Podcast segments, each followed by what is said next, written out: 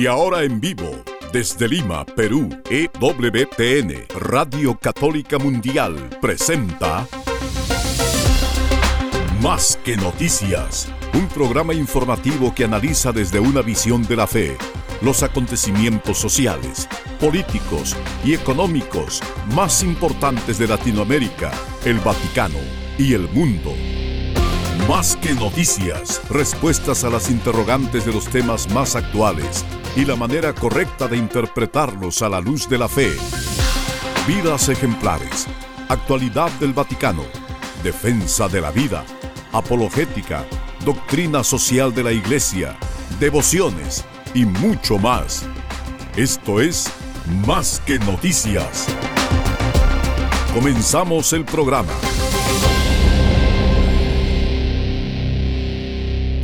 Amigos, bienvenidos. Están ustedes en Más que Noticias y nosotros aquí en el Perú les saluda Guillermo Montezuma.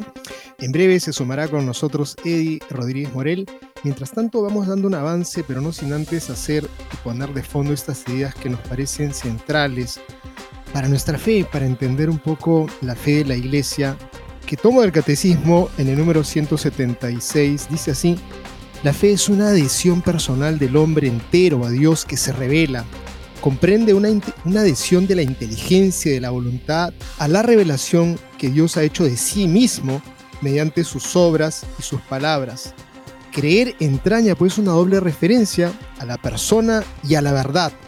A la verdad por confianza en la persona que atestigua. O sea que nosotros le creemos a Dios y creemos en lo que Él nos ha enseñado. Y en el número 173 dice lo siguiente, amigos, tomen nota. La iglesia aunque dispersada por el mundo entero hasta los confines de la tierra, habiendo recibido de los apóstoles y de sus discípulos la fe, guarda esta predicación y esta fe con cuidado, como no habitando más que una sola casa, cree en ella de una manera idéntica, como no teniendo más que una sola alma y un solo corazón, las predica, las enseña y las transmite con una voz unánime, como no poseyendo más que una sola boca. Qué importante entender, amigos, que la fe que se ha enseñado es la fe que nos ha dejado Jesucristo, son las pistas para nuestra salvación. Y la iglesia la conserva de esa manera tan fiel, buscando que se guarde esa doctrina con la intención de que la persona que se encuentre con ella encuentre a Jesucristo viva irradiando su compromiso de amor por Dios en los hombres y así alcancemos la salvación. Pues este marco es para poner estas notas con las cuales vamos a iniciar, sin duda candentes, bastante delicadas, les cuesta y nos cuesta, para mí en mi caso, tener que compartirlas, pero es la realidad y por eso quisiéramos que ustedes con un ojo crítico y sobre todo de amor puedan comprender pues lo que queremos expresarles en esta nota que recogemos de la brújula cotidiana, que dice así, con Fernández nace el dicasterio contra la doctrina de la fe. Un título bastante fuerte, amigos. El nuevo prefecto de la doctrina de la fe es un calco de Francisco y en su carta de nombramiento el dicasterio llamado a decir una palabra definitiva se convierte en un en fuente de procesos y en la puerta para promover la bendición de parejas homo, el diaconado femenino, la superación del celibato sacerdotal. Este es un artículo tremendo, amigos. Creo que va a generar bastante reflexión en ustedes, seguramente crítica por lo que se va a poner aquí. Pero es necesario que pongamos a la luz la verdad, lo que ya se sabe, lo que está expuesto, y de pronto que va a asumir el cargo esta persona, y para ello tenemos otro artículo también que compartirles de The Pilar, que es con el cual vamos a iniciar el programa, es el titular pues dice así, el arzobispo Fernández, nombrado jefe doctrinal del Vaticano, el controvertido teólogo argentino, el arzobispo Víctor Manuel Fernández, es el nuevo prefecto del dicasterio para la doctrina y la fe. Vamos a darle pues esos pormenores, esos detalles, como también presentarles una excelente eh, reseña de esta película que sin duda va a concitar la atención de muchísimas personas y de personas que tienen sensibilidad, amor por las criaturas, porque estamos hablando de más de un millón de niños que son secuestrados, que viven bajo el dominio del tráfico de sus vidas, de, sus, de, sus, de, sus, de sus, su, realidad, y, y, a través de esta película se pone sobre el tapete, algo de lo cual seguramente generará una adhesión de parte de ustedes para ver qué hacemos por cantidad de niños que viven pues secuestrados por estas redes y organizaciones criminales. La película se llama Son of Freedom, es una excelente nota que vamos a compartirle, como también compartirles de eh, voto católico, de Catholic Vote, sobre el CEO, el CEO Brendan Whitworth, el CEO de Anheuser Bass and Ibet, quien es la empresa matriz de Bad Light, que ha dicho que hay una gran conversación social que está teniendo lugar en este momento y a través de la NBS NBS News informado que continuará apoyando esta empresa a la comunidad LGBT, a pesar de la tremenda reacción de un golpe económico, que ha sufrido, porque la gente pues, se ha dado cuenta que detrás de esa banderita arcoíris hay toda una campaña que busca a los niños, que busca a la juventud, a la infancia, no necesariamente para el bien. Creo que eso nos tiene que quedar muy claro y seguirán perdiendo seguramente y la economía marcará los índices que no son los que arrojan las estadísticas de a veces esas encuestas. No, verídicamente ocurrirá que la economía los comenzará a golpear más fuerte porque la gente ama a sus hijos. Por otro lado, también tenemos una excelente noticia que recogemos de Infocatólica. La Corte Suprema de Indiana sentencia a favor de la ley que restringe radicalmente el aborto en el Estado. Qué excelente, amigos la Corte Suprema del Estado ha afirmado que existe el derecho a la atención médica vital y que los abortos pueden ser legales en el caso extremadamente raro de que sean necesarios para salvar la vida de la madre. Una nota que sin duda pues, nos dará una gran alegría y un artículo súper interesante sobre eh, la temática de aquellos que dicen de sus hijos, bueno, yo ya no necesito comprarle libros a mis hijos, ya no necesito mandarlos a la escuela, simplemente les prendo su computadora, su tablet, su iPhone, lo que tengan, y es, es el mecanismo para este, que se puedan educar. Pues un dato muy interesante que arroja este artículo, en donde va a decir, pues en verdad amigos, quienes creen que ese es el camino este, para el futuro de la infancia, hay datos precisos que se convierten en atrofiantes. Vamos a compartirles esta nota que los va a dejar de un, de un, eh, en verdad, les va a generar una impresión para aquellos que dijeron, oh, ya, se acabaron los libros, ya no hay nada que comprar de libros, ni de crayolas, ni de colores, ni de tijeras, ni de papel, porque ya el papel pasó a la historia, pues no se lo crean. Tenemos esta nota que recogemos de Gaudium Press, que sin duda les va a encantar y seguramente a la empresa periodística a las que imprime los libros les va a dar una gran alegría porque efectivamente el papel vuelve, vuelve y en países muy adelantados están diciendo tenemos que abandonar la orgía digital. Con estas notas y otras volvemos en breve.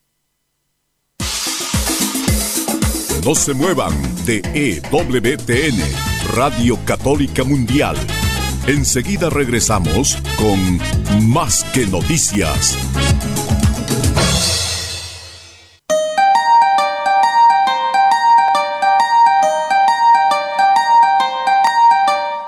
No olvides seguirnos en Facebook como Más que Noticias EWTN.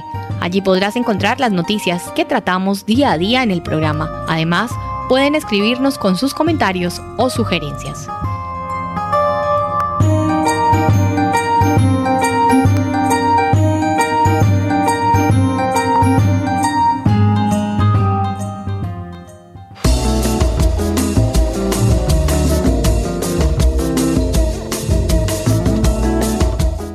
Si quieres estar informado de todas las noticias del acontecer de la iglesia y seguir el día a día del Papa Francisco, entra ya a la página web de Asiprensa www.asiprensa.com y podrás estar enterado de todo lo que sucede en la iglesia.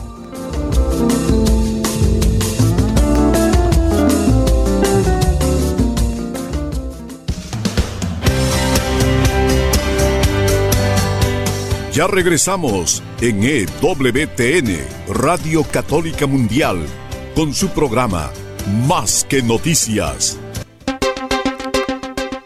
Y me sumo con mucho gusto amigos a esta emisión de Más que Noticias. Un gusto estar contigo Guillermo y con todo nuestro público de la gran familia de Radio Católica Mundial. Excelente, ya estamos juntos y justamente ponía de casi como una cortina de fondo a todo lo que vamos a tratar. Este importante dato que arroja el catecismo en torno al tema de la unidad en la fe, una sola fe, y quisiera volver a retomar el número 172 que dice así, desde siglos, a través de muchas lenguas, culturas, pueblos y naciones, la Iglesia no cesa de confesar su única fe recibida de un solo Señor, transmitida por un solo bautismo, enraizada en la convicción de que todos los hombres no tienen más que un solo Dios y Padre. Pues esto es muy importante que entendamos porque el mensaje de la fe es incólume. Lo que hemos recibido del Señor lo recibimos por los apóstoles y de ellos a los discípulos y aquí a la Iglesia Universal y siempre ha sido la misma enseñanza. De pronto no hay nadie que pueda decirnos hemos encontrado una pista, hemos encontrado un nuevo camino, porque el camino es Jesucristo, el camino, la verdad y la vida. Y por ello en ese marco queremos compartirles esta nota de, que recogemos de Pilar y otra de la Brújula Cotidiana.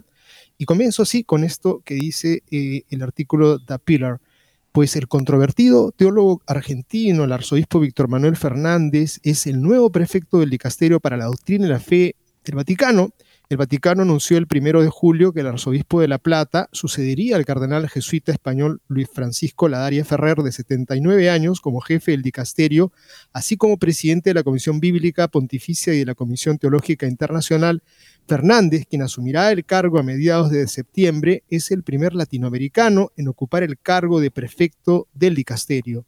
Desde la elección de Francisco en 2013, Fernández ha sido conocido como un asesor teológico papal influyente. Ha sido descrito como el escritor, en la sombra de varios documentos papales, incluida la exhortación apostólica Amoris Letizia del 2016, que provocó un intenso debate con su referencia a la admisión de católicos divorciados vueltos a casar a la Sagrada Comunión. Junto con el anuncio del nombramiento, el Vaticano publicó el 1 de julio una carta del Papa Francisco al arzobispo en la que establece sus expectativas para el nuevo prefecto. El Papa escribió, te encomiendo, como nuevo prefecto del Dicasterio para la Doctrina de la Fe, una tarea que considero muy valiosa. Su finalidad central es salvaguardar la enseñanza que brota de la fe para dar razón de nuestra esperanza, pero no como enemigo que critica y condena.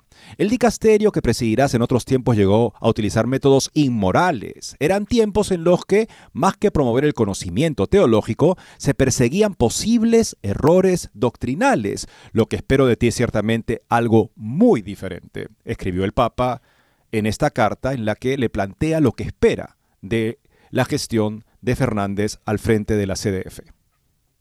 El Papa trazó la carrera eclesiástica de Fernández, comenzando con sus periodos como decano de la Facultad de Buenos Aires, presidente de la Sociedad Argentina de Teología y presidente de la Comisión de Fe y Cultura de los Obispos Argentinos, como rector de la Pontificia Universidad Católica Argentina. Usted impulsó una sana integración de saberes, escribió el Papa. Por otro lado, usted fue párroco de Santa Teresita y hasta ahora arzobispo de La Plata, donde supo poner en diálogo los saberes teológicos con la vida del santo pueblo de Dios.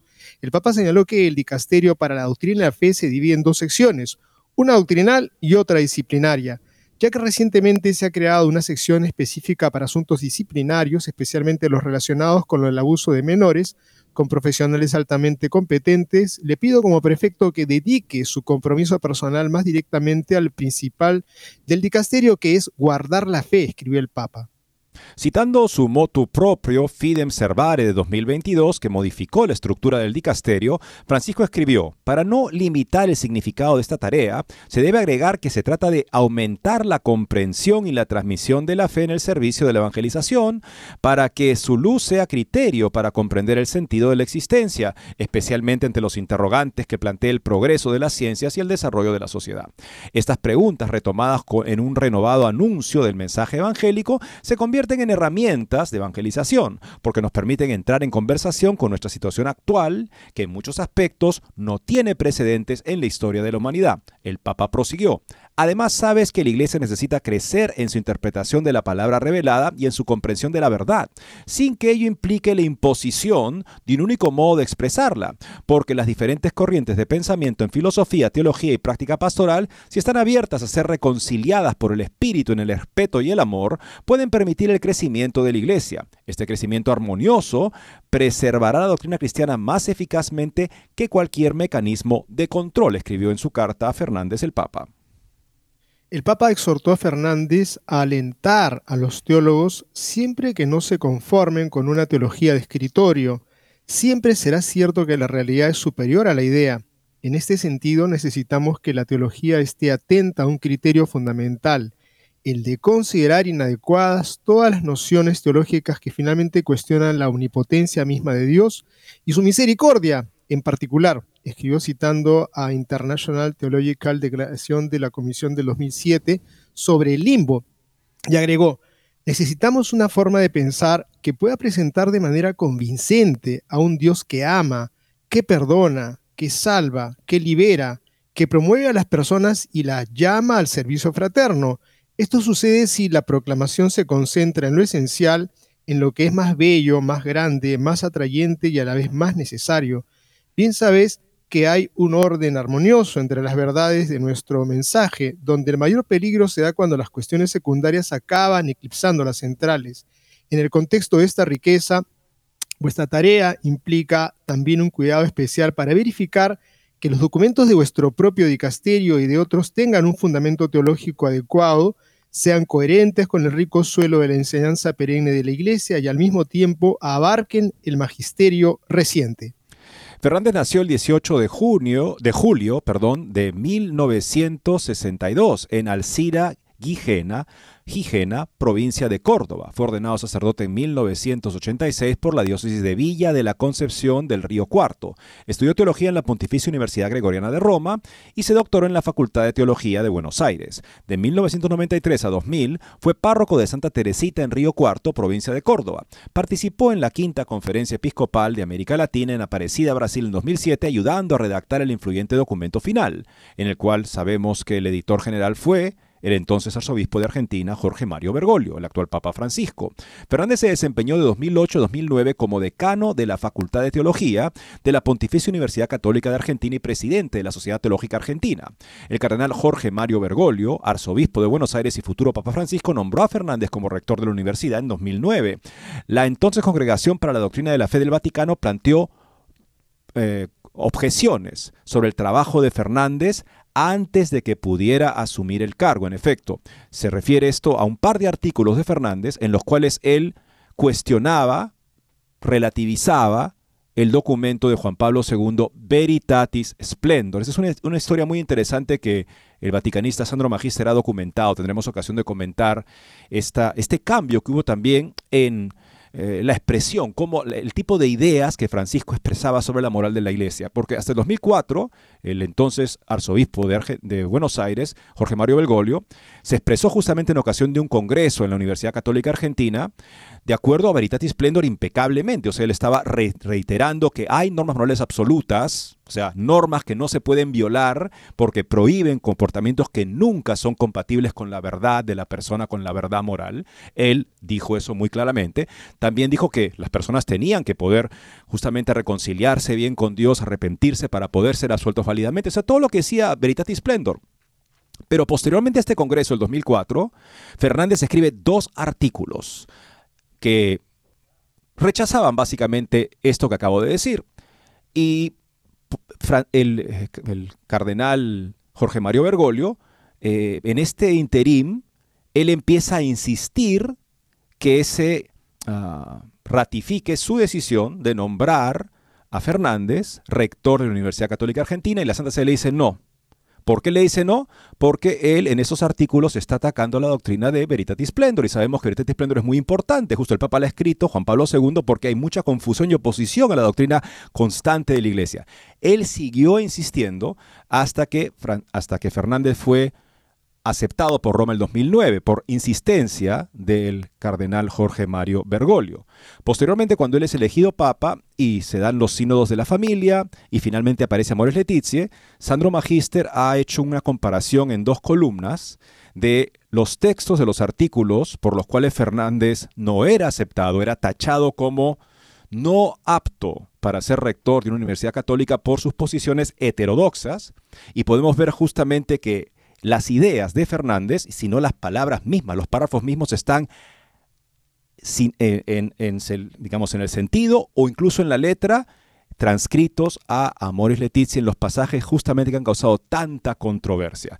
Entonces hay que entender justamente esta relación también y, justamente se pregunta, Magister, ¿qué cambió entre el 2004, cuando se expresó también Jorge Mario Bergoglio de acuerdo a, Juan Pablo II, Veritatis Splendor, en este congreso sobre la Veritatis Splendor, este documento sobre la teología moral, y qué cambió entre eso y la, publicación de Amoris Letizia? Lo que cambió fue estos artículos de Fernández, que en efecto han sido muy importantes para entender el cambio de pensamiento del Papa, y además también el hecho de que el Papa, al parecer, consideró que Fernández tenía la clave para el tipo de visión de la Iglesia que él haría suya a partir de lo que proponía Fernández en esos artículos, en, las ideas estas que acabo de mencionar. El arzobispo participó en los tormentosos sínodos familiares de 2004 y 2015, sirviendo en los grupos de redacción. Fue elegido presidente de la Comisión de Fe y Cultura de los Obispos Argentinos en 2017. Un año después, fue nombrado arzobispo de La Plata, una arquidiócesis de la provincia de Buenos Aires con una población de alrededor de 900.000 católicos. Fernández es autor de más de 300 obras teológicas, incluida la de 1995, Sana con tu boca. El arte de besar, estamos hablando justamente de artículos acá, no tanto libros, ¿no? que no figuraban en la lista de sus publicaciones difundidas el primero de julio por el Vaticano. La oficina de prensa de la Santa Sede dijo que los escritos del arzobispo estaban marcados por una importante base bíblica y un esfuerzo constante por crear un diálogo entre teología y cultura, misión evangelizadora, espiritualidad y cuestiones sociales. El cardenal Ladaria se desempeñaba como prefecto del Dicasterio para la Doctrina y la Fe desde el 2017 cuando sucedió al cardenal alemán Gerhard Müller. La Daria generalmente mantuvo un perfil bajo en comparación con sus predecesores, entre los que se encontraba el cardenal Joseph Ratzinger, quien se convirtió en el Papa Benedicto XVI en el año 2005. Fernández publicó una fotografía de sí mismo con el Papa Francisco en su cuenta de Twitter el 30 de junio.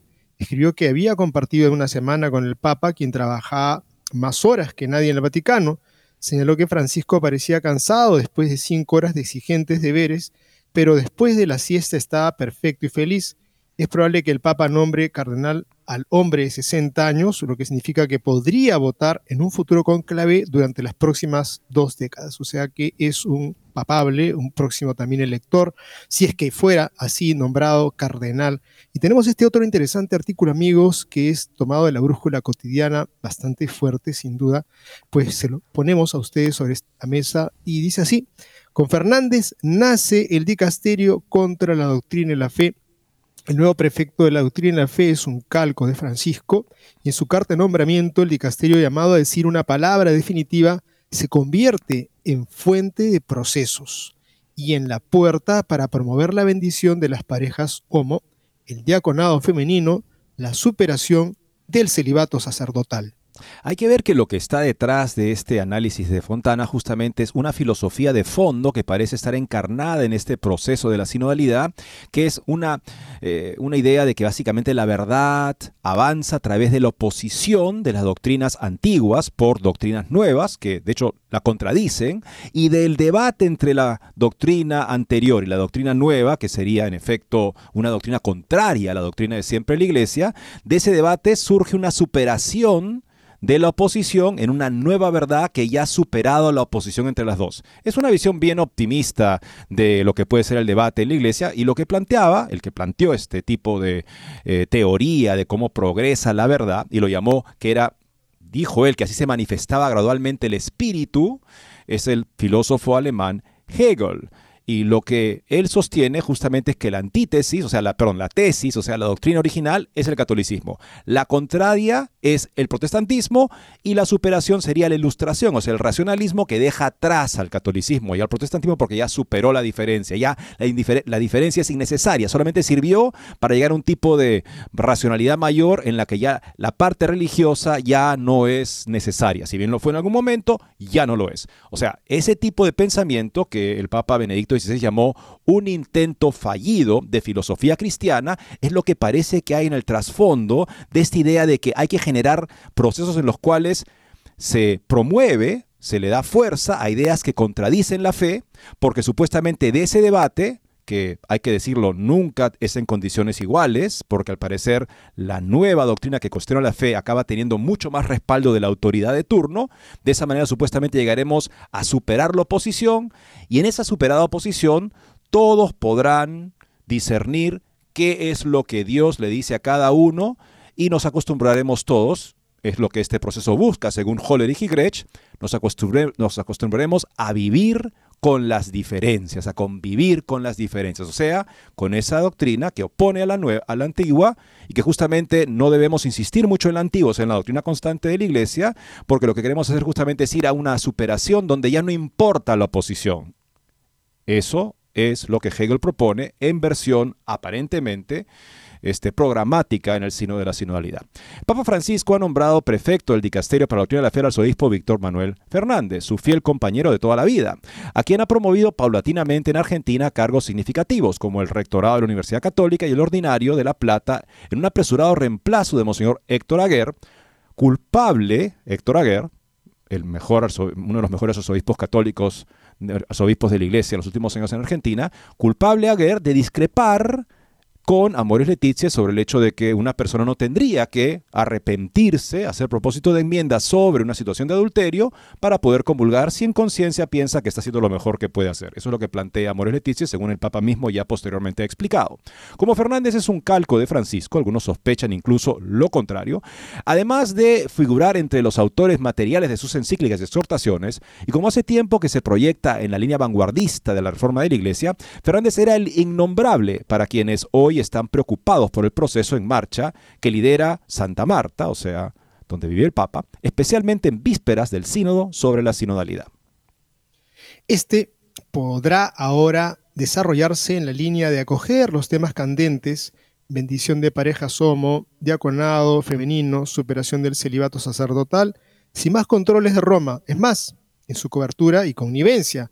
Por eso el nombramiento ha sorprendido a muchos que ven en el un acto de arrogancia, un desprecio a los muchos que en la iglesia están justamente preocupados por el actual avance descontrolado, una aceleración sin precedentes y sin freno en el intento de llegar a la cuenta final, un nombramiento destinado a acentuar el conflicto en la iglesia, forzando al otro bando a una resistencia más dura.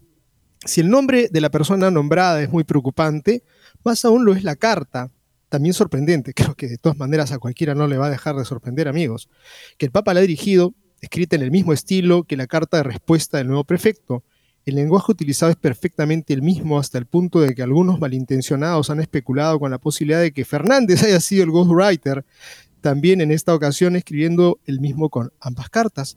Se trata de una carta con contenidos perturbadores respecto a lo que hasta ahora se ha considerado la finalidad específica del dicasterio para la doctrina de la fe y, de hecho, lo que se ha considerado de la doctrina de la fe, hasta el punto de que tras su lectura cabe preguntarse con aprensión qué será de este dicasterio central de la curia romana, teniendo en cuenta que si cambia esta congregación, cambia toda la iglesia. El dicasterio para la doctrina de la fe no es un centro cultural, no anima la investigación teológica, no provoca el debate y no inicia procesos de confrontación. Más bien hay que decir lo contrario. La congregación dice la última palabra y cierra en ese punto la investigación, el debate y el proceso. En la instrucción Donum Veritatis sobre la función eclesial del teólogo de la misma congregación dirigida por entonces por el cardenal Ratzinger se explica bien como el magisterio tiene un carácter definitivo para proteger al pueblo de Dios de desviaciones y desconciertos y garantizar la posibilidad objetiva de profesar sin error la fe auténtica. Eso escribía Ratzinger hace unos años. El dicasterio está al servicio de esta necesidad de lo definitivo. Interviene, o más bien intervenía, para esclarecer la verdad cuando surgen dudas peligrosas o incluso cuando se niega lo hace de manera afirmativa, pero indirectamente también de manera negativa, condenando el error. En su carta Fernández, en cambio, el Papa dice que se debe alentar el carisma de los teólogos y su desempeño en la investigación teológica siempre que no se conformen con una teología de escritorio, una lógica fría y dura que pretende dominarlo todo, escribe el Papa. Aquí se desmonta el significado de término doctrina y por tanto cambia la tarea de la congregación, con una imagen tan confusa como la teología de escritorio y con el forzamiento instrumental de la lógica fría y dura, se echa por tierra la visión correcta y tradicional de la doctrina, entendida ahora como investigación en un contexto procedimental.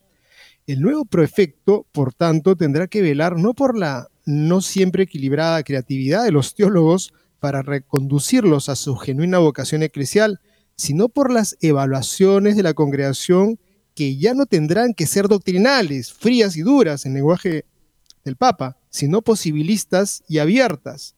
Es fácil imaginar lo que esto significa para los temas candentes que están hoy sobre la mesa y que se volverán muy candentes en el sínodo. Esta labor de animación, según la carta de Francisco, tendrá que hacerse en un clima de pluralismo tanto filosófico como teológico. La Iglesia necesita crecer en su interpretación de la palabra revelada y en su comprensión de la verdad, sin que esto implique imponer un único modo de expresarla porque las distintas líneas de pensamiento filosófico, teológico y pastoral, si se dejan armonizar por el espíritu, el respeto y el amor, también pueden hacer crecer a la iglesia. Atrás quedan los conceptos de revelación, depósito de la fe y doctrina. También se ha roto la relación entre razón y fe, que hace imposible que la fe revelada coexista con todas las filosofías y todas las teologías que el amor no puede armonizar sino pasando por su verdad y no contra ella. El amor respeta el principio de no contradicción. Interesante este análisis de un destacado filósofo y conocedor de la doctrina social de la Iglesia. Continuaremos con ella después de esta pausa. No se muevan de EWTN, Radio Católica Mundial.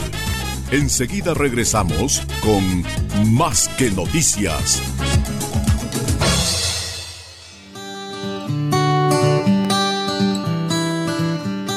En la página web de EWTN podrás encontrar los programas de EWTN Radio y Televisión. Solo tienes que descargar los podcasts y así encontrarás tus programas preferidos. Recuerda en www.ewtn.com.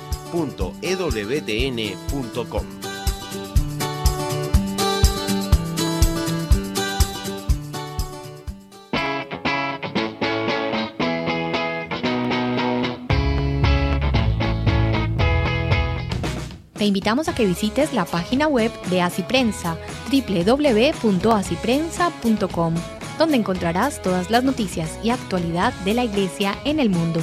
No lo olvides, www.asiprensa.com.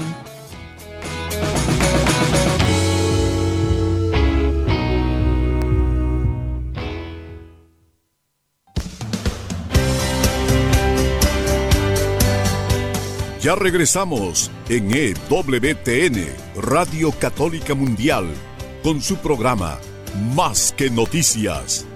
Para comunicarse en vivo con Más que Noticias, nos pueden llamar desde Estados Unidos al teléfono gratuito 1-866-398-6377 y desde cualquier parte del mundo al 205-271-2976.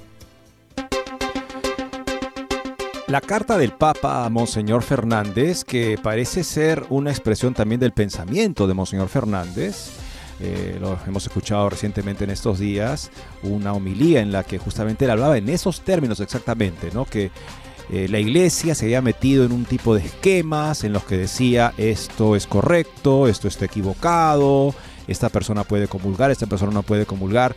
Decía, finalmente el Papa Francisco nos está sacando de ese esquema. Bueno, es lo que parece ser la misión que el Papa le encomienda justamente a Fernández, es a, sacar a la doctrina de la fe, esta importantísima eh, agencia del Vaticano que tiene como tarea preservar la fe católica, sacarla de ese esquema, de ese esquema. ¿Y, por qué? Bueno, porque el Papa lo dice claramente en lo que sigue. La carta del Papa a Fernández en ocasión de su nombramiento contiene eh, un golpe contra la conducta del dicasterio durante los pontificados anteriores, digamos constantemente, también Benedicto, también Juan Pablo II. El dicasterio que presidirás en otras épocas llegó a utilizar métodos inmorales, escribe el Papa. Fueron tiempos donde más que promover el saber teológico, se persiguen posibles errores doctrinales. Lo que espero de vos es sin duda muy diferente. La astucia de la frase en otras épocas no oculta que la crítica se dirige al pasado reciente y especialmente la larga era de Ratzinger al frente de la doctrina de la fe. Lo sabemos porque justamente Ratzinger, Info Católica, ha publicado una lista de las observaciones, las críticas, las tachas que produjo justamente el dicasterio bajo el cardenal Joseph Ratzinger para garantizar la fe de los fieles en la iglesia, de los pequeños en la iglesia. Porque si dejamos que todo teólogo, según el megáfono que tenga, grite más fuerte sus ideas contrarias a la fe, ¿a quién estamos haciéndole daño? No estamos garantizando ya el derecho a la doctrina de los fieles en nombre de un proceso en el que todos deben poder hablar, según las filosofías y teologías más, más contrarias, y siempre y cuando hay amor y comprensión, supuestamente todas, las, todas las diferencias se van a superar y vamos a llegar a un tipo de nueva verdad, nuevamente esa dialéctica, ese proceso dialéctico de oposición de lo nuevo contra lo antiguo, de manera que surge una tercera posición que supera la diferencia entre las dos, esa idea hegeliana que parece estar en la filosofía, que se encarna en este tipo de procesos en los que la Congregación para la Doctrina de la Fe ya no es la que custodia la fe y la moral, sino la que justamente promueve procesos de enfrentamiento doctrinal que finalmente se superarán ellos mismos por su propia dialéctica, incluso dejando de lado a la persona nombrada. Esta carta es suficiente para causar una gran preocupación sobre el futuro de este dicasterio. Probablemente será un dicasterio para la doctrina de la fe con poco interés en la doctrina, o incluso opuesto a ella. Entenderá su papel como promotor de diálogo teológico, pero sin ejercer ninguna forma de control y garantía doctrinal. Se concebirá a sí mismo como el motor de un proceso y no como el dicasterio que garantiza la meta del camino. Será pluralista y acogerá todas las filosofías y teologías. Será todo esto y quizás más.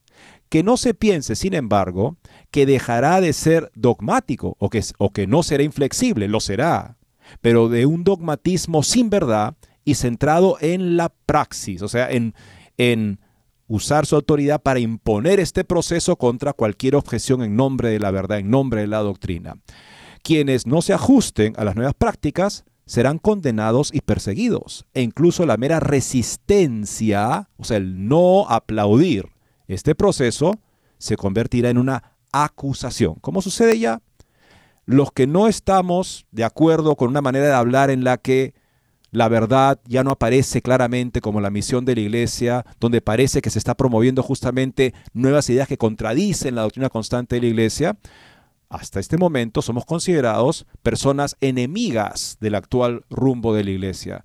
Bueno, el actual rumbo de la iglesia no es el criterio definitivo de la verdad de la iglesia, es la fidelidad a la enseñanza de la iglesia, a la enseñanza constante. Recordemos que la iglesia de Roma se ha distinguido justamente en la cristiandad como la medida de la fe del Evangelio justamente porque ha preservado esa fe, y ha sabido defenderla a lo largo de la historia. Si es que ya eso no es tarea de la Congregación para la Doctrina y la Fe, otros tendrán que asumirlo porque mantener la verdad, mantenernos en la verdad, es tarea de todos los católicos. Y, suena muy, para de repente la gente que nos está escuchando, qué bueno que ahora el dicasterio sea una especie de lugar donde entran todas las opiniones, qué apertura, qué cosa para más maravillosa, porque ahora pues la iglesia ya no va a ser más maestra de la fe, sino una facilitadora para que la gente se encuentre en la fe. Pero yo creo que aquí hay un grave error. Esta práctica ya se ha llevado a cabo hace muchísimo tiempo. Lo digo de una manera, eh, no por experiencia vicaria, sino personalmente, donde estuve en un curso de pastoral de la salud con la Universidad Javeriana de Colombia, en donde mi planteamiento era obviamente la misión evangelizadora, en enseñar en la salud a los enfermos, el tema de, la Eucaristía, del rosario, de la unción, del mostrar el camino del ofrecimiento del sufrimiento. Y la crítica del director fue, usted no ha entendido nada de nada de lo que hemos estado enseñando, porque la idea era guardar silencio y dejar que ese pueblo que está sufriendo nos enseñe a nosotros y, y compartamos de esa manera la fe. O sea que yo aprecio muchísimo el silencio, me parece que es fundamental es un punto de partida excelente, pero también hemos sido enviados al mundo para hablar de Jesucristo, para hablar de la fe, y esa posición tan drástica de parte de aquellos que supuestamente son los más abiertos, al punto de tenerte que callar y no tener que decir nada porque lo que se trata es que el pueblo te enseñe su fe, yo creo que eso verdaderamente se convierte en una olla en donde qué pueblo es el que está allí delante, sino aquel que está sediento de escuchar la palabra de Dios. Y esa posición de verdad se convierte hasta en una posición dictatorial, si es que uno de pronto dice, no, es que mi plan de trabajo y mi anhelo es que puedan aprender aquello, esto y el otro de la fe, pero de pronto porque tú propones eso, eres censurado. Entonces, me parece que es algo muy falso lo que estaría detrás de una propuesta de supuesta apertura. Y sobre todo a mí me molesta, discúlpeme, porque de parte de algunas personas que han sido miembros de la Teología de la Liberación y fueron llevados a Roma para entrevistarse con aquel entonces el prefecto de la Congregación para la Doctrina de la Fe, el cardenal Ratzinger, el retorno que tuvieron es que habían encontrado a un hombre respetuoso, que escuchaba y tenían el mejor concepto del Papa Ratzinger en su cargo como prefecto y que jamás hubo ninguna actitud mm, mm, malcriada, este, eh, virulenta, violenta, sino todo lo contrario, en una actitud paternal de acogida para mostrar la fe. Y por lo tanto, sinceramente, esto que estaba ocurriendo con este tipo de perspectiva de un pasado que no ha existido, porque sí ha tenido la iglesia un corazón de madre, y obviamente una madre y un buen padre corrigen al hijo que se equivoca y tratan de llamarlo a corrección, y cuando no se eh, hace eso, se convierte uno permisivo y termina uno estropeando al hijo que nunca va a poder encontrar el camino verdadero. Creo que la historia, por lo menos estos tiempos que podemos nosotros tomar conciencia de cuál ha sido la caridad de la iglesia, es que enseña la verdad. Y la verdad duele, la mentira duele siempre. Ay, este, me parece que a estas alturas podemos hacer un tipo de, este, ¿cómo decir?, balance de el, tipo de, eh, ¿cómo decirlo?, mm, debate que se está promoviendo dentro de la iglesia durante este pontificado, eh, donde cuando vemos el Papa, que el Papa se usa palabras este, duras, fuertes justamente, como por ejemplo hipócritas, doctores de la ley, fariseos, que usan la doctrina como piedra, lo usa en ocasión de algunas personas que no han querido que se ponga en discusión la doctrina de la iglesia.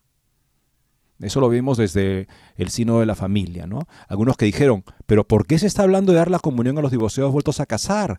Esto, esto es contrario a la doctrina de la iglesia. Además, recientemente ha sido reafirmado por Juan Pablo II, por Benedicto XVI. ¿Quién, quién ha dicho que esto se hable? esas personas fueron ocasión de que el Papa dijera fariseos, hipócritas, este, doctores de la ley, que usan la doctrina como piedra, como piedra. O sea, lo que deberían haber hecho en este proceso supuestamente es dejar que sea cuestionada y rebatida y, negada la doctrina católica y de ese debate en el cual los dos pueden conversar indefinidamente, supuestamente de siempre cuando haya buena fe y amor, se superará el debate en una nueva verdad que abarcará las dos posiciones. Como dice acá bien el autor Stefano Fontana, la caridad no es contradictoria. La caridad se goza de la verdad y lo contrario a la verdad, pues no será compatible entonces con la verdad que en la que se goza justamente la caridad. Así es que hay, hay ese, me parece, esa idea y ahora con, con Fernández claramente él habla así, él, él quiere justamente que haya, que haya básicamente un tipo de encuentro de todas las corrientes, que evidentemente algunas de ellas, algunas ideas van a ser contrarias a la doctrina. Piensen ustedes lo que está pasando en Alemania. ¿Por qué no se toman medidas claras y enérgicas contra Alemania teniendo el Papa, teniendo Roma justamente estos recursos? Porque se quiere que Alemania presente esta doctrina contraria. Se quiere. Y entonces supuestamente de este enfrentamiento va a surgir una nueva posición en la cual vamos a superar la diferencia, pero como también dice Estefano Fontana, parece que esta superación finalmente no será cuestión de doctrina, de proposición, porque, en fin, ¿no?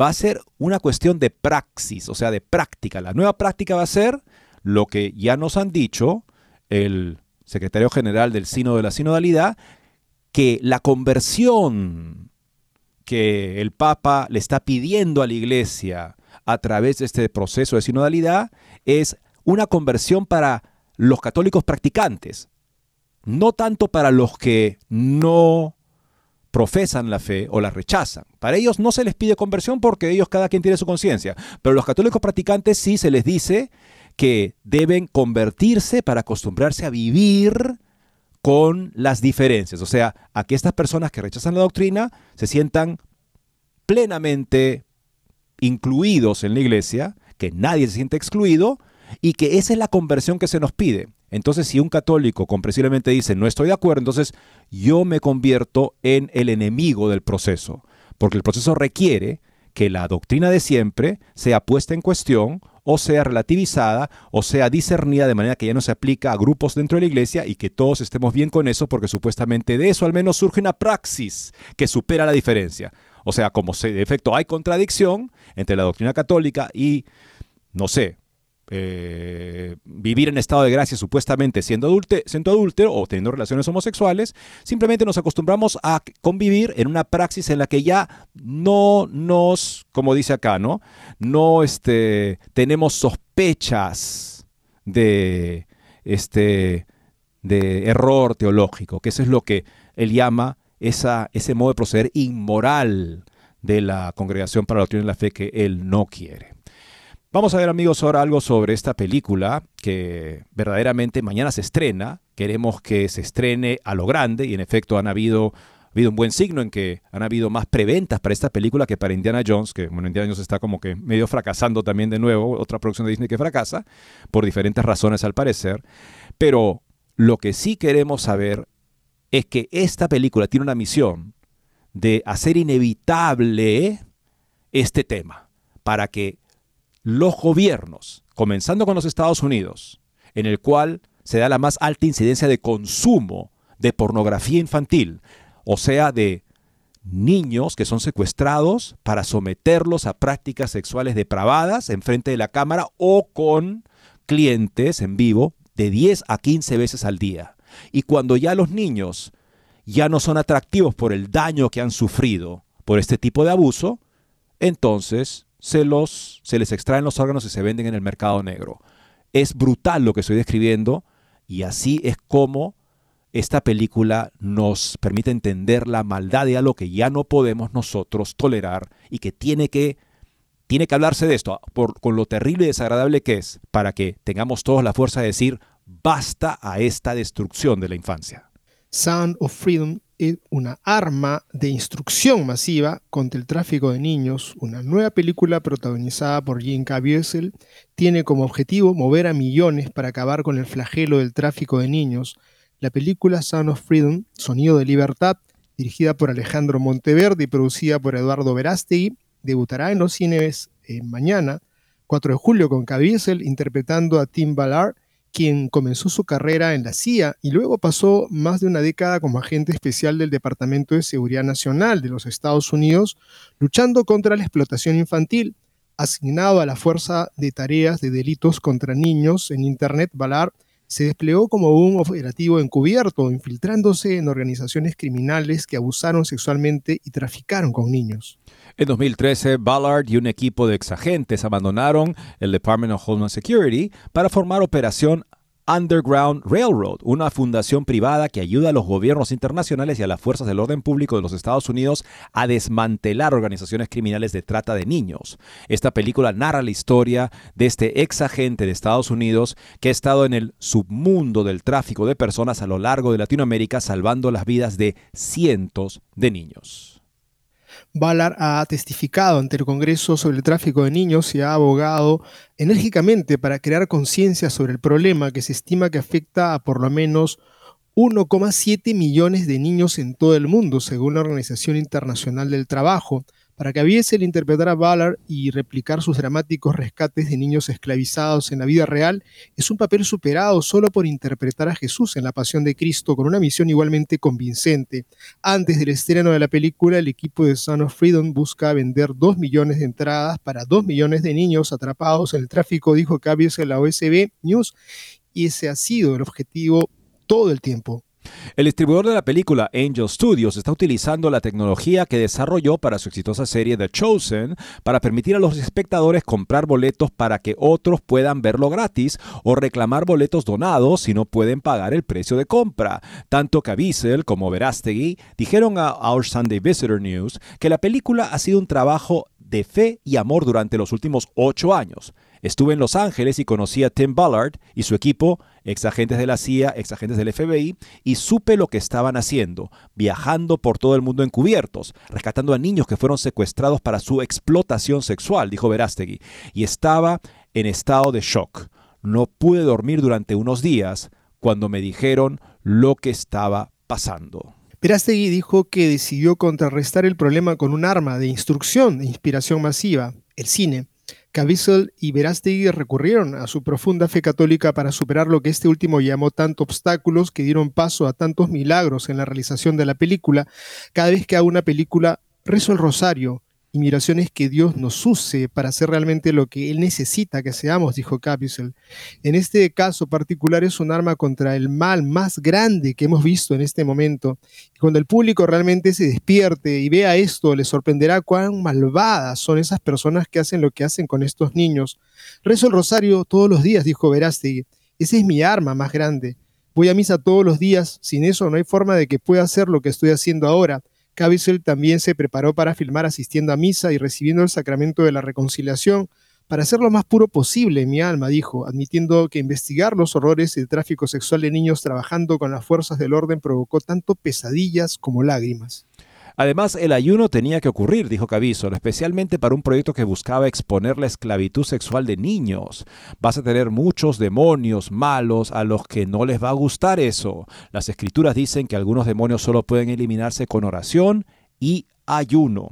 El Espíritu Santo brindó inspiración para tomar y elevar el guion de Monteverde y Rod Barr a una historia triunfante del bien que vence al mal, dijo Caviezel, y sin retratar directamente los detalles espeluznantes del tema de la película. En una escena, su personaje revisa un video de pornografía infantil confiscado para presentar un informe al Department of Homeland Security, pero la película logra transmitir el horror al mostrar solo el ojo de Caviezel mientras escribe su testimonio. La escena no fue escrita de esa manera, pero te lleva directo al límite, dijo Caviezel. Necesitaba llevarlo a ese punto, porque necesitaba que el público entendiera que cuando Tim llegaba a casa y sus hijos corrían hacia él, literalmente caía de rodillas y empezaba a llorar en sus brazos. Verastegui dijo que como productor enfatizó la importancia de cómo tratamos a las personas en el set, particularmente a los niños actores. Nunca supieron de qué se trataba esta película, dijo. ¿Cómo se le puede explicar lo que es la pornografía, infantil a actores de 5 o 6 años? Los padres estaban ahí y Alejandro Monteverde estaba literalmente protegiendo la integridad y la inocencia de los niños en el set con sus padres. Tenía esa habilidad, contarles diferentes historias para generar emociones y lágrimas. En la edición ves el trato real, pero en el set nunca supieron la realidad. El propio Ballard quedó impresionado por la velocidad de la película, dijo Verástegui. Mientras veía la repetición en el plató de la escena clave del rescate, el agente veterano comenzó a llorar y se rompió a pedazos. Asombrado de ver la historia de su vida amplificada para ayudar a otros, dijo. Caviezel y él sienten compasión por movilizar a los espectadores de la película para acabar con el tráfico y la esclavitud sexual infantil. El poder de esto es que tu corazón arda, dijo Caviezel. ¿Por qué arde? Porque sienten el amor de Jesús. Ya no tienes miedo. Amigos, creo que tenemos un compromiso todos de sumarnos a ver esta película, de difundir esta película y hacer entender esta realidad oculta, cruel, miserable que existe como organización criminal en el mundo, que nos toca a todos, con toda nuestra fuerza de nuestra oración, orar y poner todo empeño para que sea un éxito la película, pero ¿para qué? Para que esta red criminal caiga en todos los lugares donde exista y podamos nosotros ayudar a que esa infancia pueda ser vivida de una manera digna, quizá como la que tuvimos en nosotros en nuestra infancia, o mejor aún todavía, tenemos tiempo, por supuesto, apoyemos esta película, vayamos y recemos para que sea un éxito. La intención buena que se tiene son los hijos de Dios. En ese niño está Cristo. Yo pude entrevistar a Eduardo Verástegui justamente sobre esta película la semana pasada. Fue durísimo que él me explicara cuál es el trabajo de Tim Ballard y cómo rescata él cientos de niños en el mundo, en los lugares más oscuros y perversos de la humanidad, donde estos niños son forzados a tener relaciones sexuales desde los 3 años en adelante, 10 a 15 veces al día, y cuando ya están maltratados, cuando ya no son terrible término que usan estos mafiosos, carne fresca, entonces le sacan los órganos y los venden. Son las dos partes de esta operación malvada que revela de una manera muy eficaz esta película Sonidos de Libertad. Vayan a ver en los Estados Unidos, háganle un éxito para que sea inevitable no hablar de este país y que todas las personas que tienen responsabilidad y el gobierno tomen medidas concretas para acabar con ella. Muchas gracias y Dios mediante, mañana nos volveremos a encontrar.